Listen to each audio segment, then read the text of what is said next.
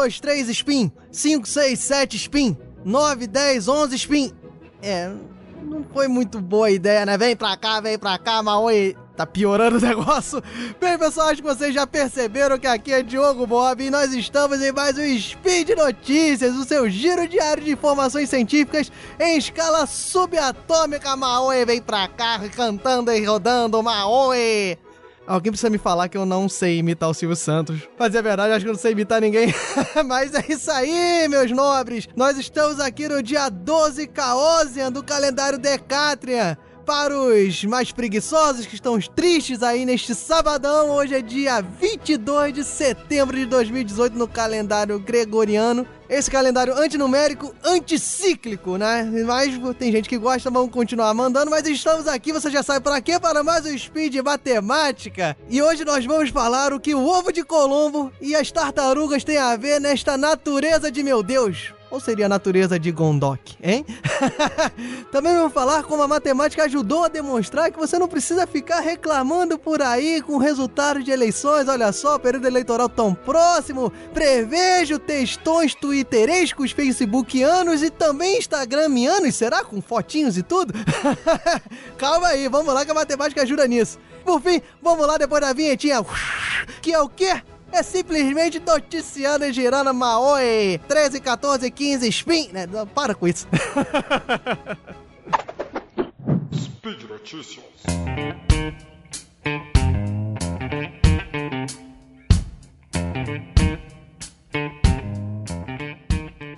Bem, pessoal, vamos começar aqui falando sobre o ovo de Colombo e as tartarugas. Será que o ovo de Colombo era um ovo de tartaruga? Não, não é bem por aí. A gente nem vai falar propriamente de, do, do, ovo de Colombo, que é a história que tem sua veracidade aí questionada, mas pra quem nunca ouviu, né, desconhece a história que é bem difícil, que é uma história famosa, mas diz o seguinte, que Colombo, depois do retorno e descoberta da América, né, as Novas Índias, ele, em retorno à Europa, num jantar, ele foi questionado se uma outra pessoa, se alguém além dele seria capaz de ter feito esse caminho, descoberto essa rota. E no jantar, ele desafiou os, as pessoas que estavam ali a colocar um ovo de pé. E depois que todo mundo não conseguiu, ele mesmo pegou o ovo, quebrou, né? Deu uma roubada, quebrou uma pontinha do ovo e conseguiu deixar ele em pé. E aí ele foi indagado, né? Que aquilo ali, então agora todo mundo conseguiria fazer. E ele, em resposta, disse: realmente, todos agora podem fazer, mas a ideia primordial e a genialidade de se fazer, ninguém teve neste momento. Basicamente era isso, mais ou menos por aí.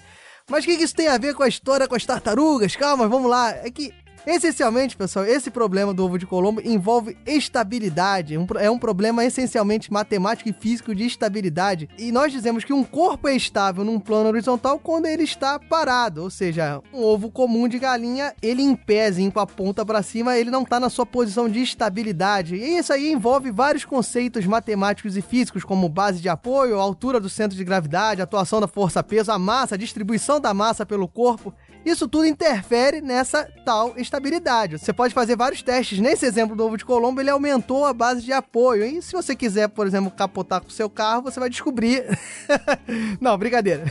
não precisa, mas você vai descobrir que ali, numa posição meio de quina de rodas, não é uma posição meio estável e que o capu ali deixa bem estável o seu carro. Mas não é bem por aí.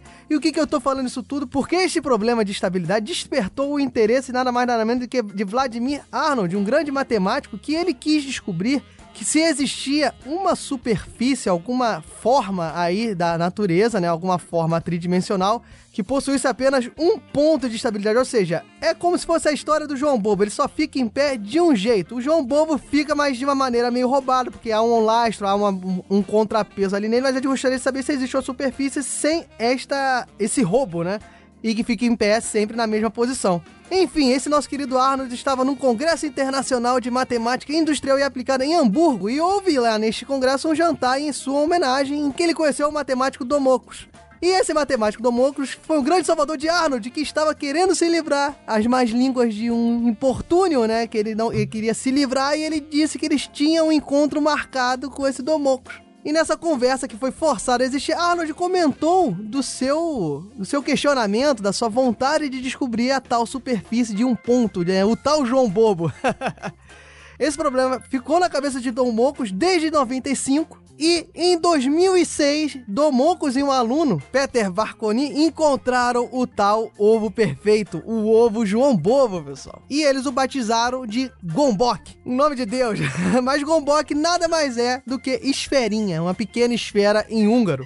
E atualmente existe uma grande escultura desse fiel ovinho, né? Desse fiel deus Gombok, o Gombok ali, o nosso ovinho húngaro, em Budapeste. Vocês procurem vídeos na internet do Gombok, é muito interessante porque ele realmente só fica parado em uma posição. Ele vai girando, girando como um belo ovinho João Bobo. E só fica parado quando encontra o seu ponto de estabilidade, o seu único ponto de estabilidade dessa superfície desenvolvida por Domocos e Varconi. Até aí, nada, né, pessoal? Grande história matemática bonita aí, ó, de, de busca pelo ovinho perfeito. Mas o que, que isso tem a ver com as tartarugas? O que tem a ver é que esta forma Gombok, ela não é encontrada em nada na natureza. O Domocos até tem algumas explicações, algumas intuições para explicar esse fato, mas o que é importante ressaltar é que a carapaça de algumas tartarugas se aproximam muito da Gombok e isso facilita demais para que elas fiquem sempre na sua posição natural, ou seja, porque se ela se aproxima do Gombok, se aproximam-se de ter um único ponto de estabilidade, ou seja, ela não fica encalhada, ela não fica presa, ela não fica de uma forma que não seja a natural, dá a famosa rodadinha. Então é isso aí, pessoal. Isso aí é mais um caso da matemática modelando e descobrindo que a natureza é matemática. Bem, agora chegamos no assunto mais espinhoso desse spin, espinhoso, espinho, ó. Ficou bacana, meu Deus, nossa senhora. Mas enfim, pessoal, nós vamos discutir aqui que a matemática ajuda você e ajudou Kenneth Arrow a mostrar que essas brigas de final de eleição de insatisfação não levam a lugar nenhum. Basicamente é isso. Na verdade, nós vamos falar um pouquinho aqui sobre o teorema da impossibilidade de Arrow. Kenneth Arrow é um economista matemático ganhador do prêmio Nobel e um dos pilares da vertente da economia que estuda e analisa o bem-estar social. E o teorema da impossibilidade de Arrow, esse homem que eu acabei de falar, ele é provado, ele é demonstrado com muita matemática envolvida, falando teoria dos jogos, tá, pessoal? Basicamente, ele tenta fazer com que a função que ele definiu de bem-estar social, que não cabe aqui a gente comentar mais profundamente, deve estar aí em consonância, deve estar de acordo com a preferência individual, ou seja, com as escolhas do indivíduo. Basicamente, para promover o bem-estar social, a escolha social, a escolha da sociedade tem que estar relacionada com as escolhas individuais. Tem que estar consonante com as escolhas individuais. Até aí, muito babá, muito complexo. Vou tentar explicar de um jeito mais lúdico para vocês. Lá vem eu.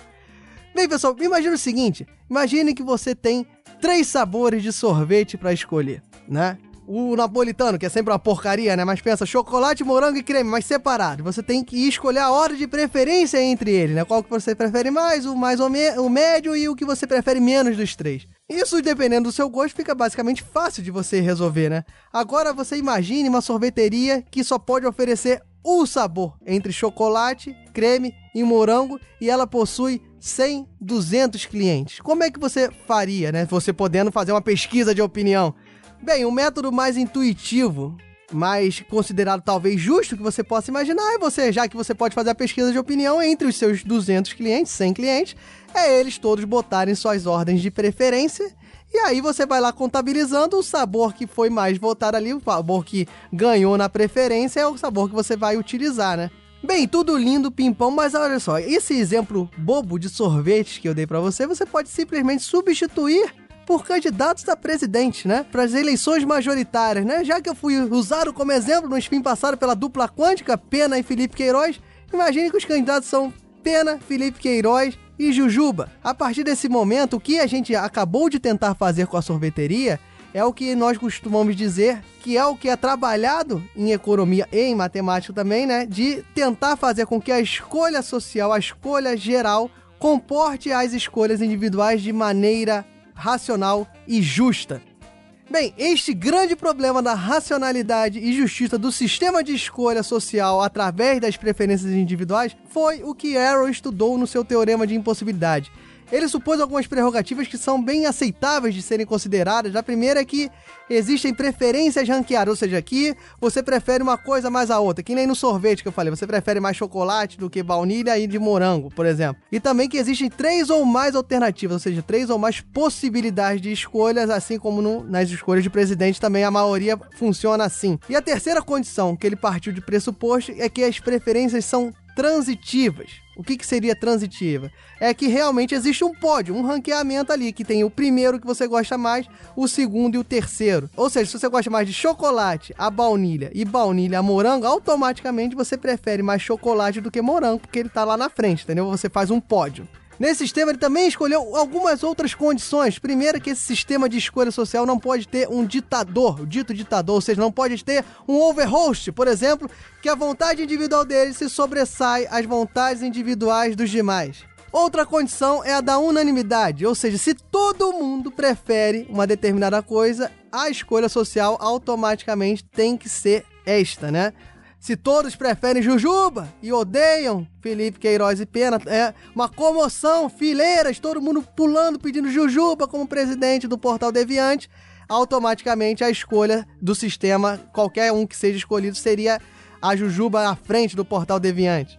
E mais uma condição final que Arrow pressupõe nesse, nessa construção do seu sistema de escolhas sociais é a independência das alternativas irrelevantes. Um nome bonito, pomposo, mas não é nada esquisito. A única coisa que esse, essa propriedade diz é que a sua escolha de preferência, ela não é ela não sofre interferência por algum ente estar participando daquela votação, alguma outra opção está participando. Ou seja, você não, se você prefere a Jujuba ao Felipe, você não vai deixar de preferir a Jujuba simplesmente porque o Pena está ali, visto que ele não é o seu preferido, entendeu? Ah, eu não ah, o Pena tem chance de ganhar, então eu não vou votar na minha preferida Jujuba porque eu não gosto muito do Pena, eu odeio o Pena. Então eu vou votar no Queiroz porque eu acho que o Queiroz tem mais chance. Ou seja, sua ordem de preferência não é alterada pela presença de alguma opção. Que na eleição é dito como voto estratégico. Ele, ele desconsiderou a existência do voto estratégico. E dentro desse sistema, Erron descobriu, usando teoria dos jogos, usando relações da do imagem e domínio de funções, que não existe racionalidade garantida, ou seja, não existe qualquer sistema que você faça que atenda a essas todas essas condições que a gente fez que são condições plausíveis, um sistema sem ditador, que a unanimidade, a unanimidade é sempre escolhida e que você não tem um voto aí amarrado por um voto estratégico. Ele descobriu que não existe qualquer sistema, ou seja, qualquer função ali de bem-estar social nessa forma de escolha que garanta a racionalidade, a justiça em virtude da racionalidade das escolhas individuais. Ou seja, isso considerando aquele exemplo do sorvete, que você botou a ordenzinha lá bonitinha, chocolate, baunilha e morango. O que quer dizer? Por mais que você faça uma escolha consciente, racional e justa individual, não existe um sistema não ditatorial com unanimidade e com a exclusão do voto estratégico, não existe sistema que garanta a racionalidade, a justiça. Esse resultado, pessoal, é importantíssimo para a teoria econômica, é importantíssimo para a teoria política, é importantíssimo para a matemática também, o avanço de teoria do jogo, e é importantíssimo para você, para que você entenda que qualquer sistema de eleição majoritária em que aconteçam esses casos, você não terá um sistema que você possa dizer justo, ou seja, você não tem a garantia, não quer dizer que a escolha não tenha aprovação, tá pessoal? Que fique claro, é que você não pode garantir que com certeza o escolhido no final, ou seja, o eleito, você não pode garantir que a Jujuba, que se Deus quiser vai ser eleita nessa escolha que eu fiz aqui no Portal Deviante, ela vai ter um nível de aprovação aceitável. E é importante dizer que isso acontece quando você tem mais de três opções. Eu vou deixar um link aqui no post de um texto muito interessante do Medium que tem um exemplo que você consegue verificar isso numa eleição majoritária brasileira, que basicamente o primeiro colocado no primeiro turno tinha 49% dos votos, o segundo 26% e o terceiro 25%. Porém, dependendo da ordem de preferência entre os três, ao final você consegue uma vitória no segundo turno de uma pessoa que é rejeitada prioritariamente por 74% da população. Então, esse exemplo vai estar aqui, é um post aqui do mídia, eu aconselho que vocês leiam depois. Então é isso aí, pessoal. A matemática e a economia provando que os sistemas eleitorais majoritários são falhos. Nem sempre falhos, mas existe esta possibilidade. Alguns sistemas eleitorais utópicos, que não existem em nenhum lugar do mundo ainda, consegue ajustar esse problema da rejeição final da escolha coletiva em detrimento das escolhas individuais, consegue acertar de uma forma com que o, o resultado coletivo seja mais próximo do resultado ideal individualmente.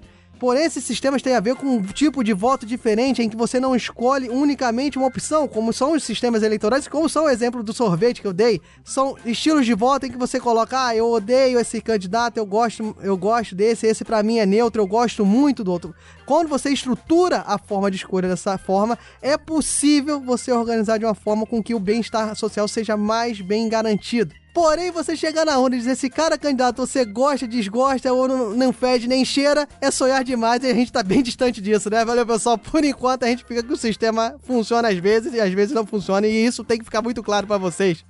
Então fica aí a dica. Eu termino aqui esse spin sempre dizendo que o seu apoio é de veras importante para manter Pena e Felipe Queiroz me sacaneando nesse spin de notícias, para manter toda essa máquina do Portal Deviante em prol da cultura de pé então, por favor, continue dando o seu apoio com as suas doletas no Patreon, com as suas realetas no Padrim, com suas digitaletas, sei lá, né, acho que é realetas também, no PicPay.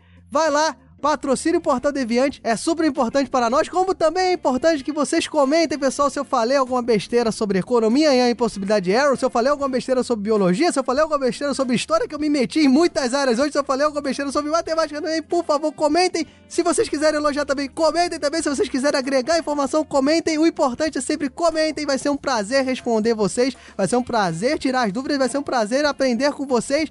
E com essa aí eu fico aqui. Um grande abraço que eu vou rodando aqui aqui pra trás. Peraí, eu vou ver, achar meu ponto de equilíbrio aqui. Peraí, eu. Não, não, não, não vou fazer que eu vou acabar caindo. Valeu, pessoal. Um grande abraço. Até a próxima. Tchau.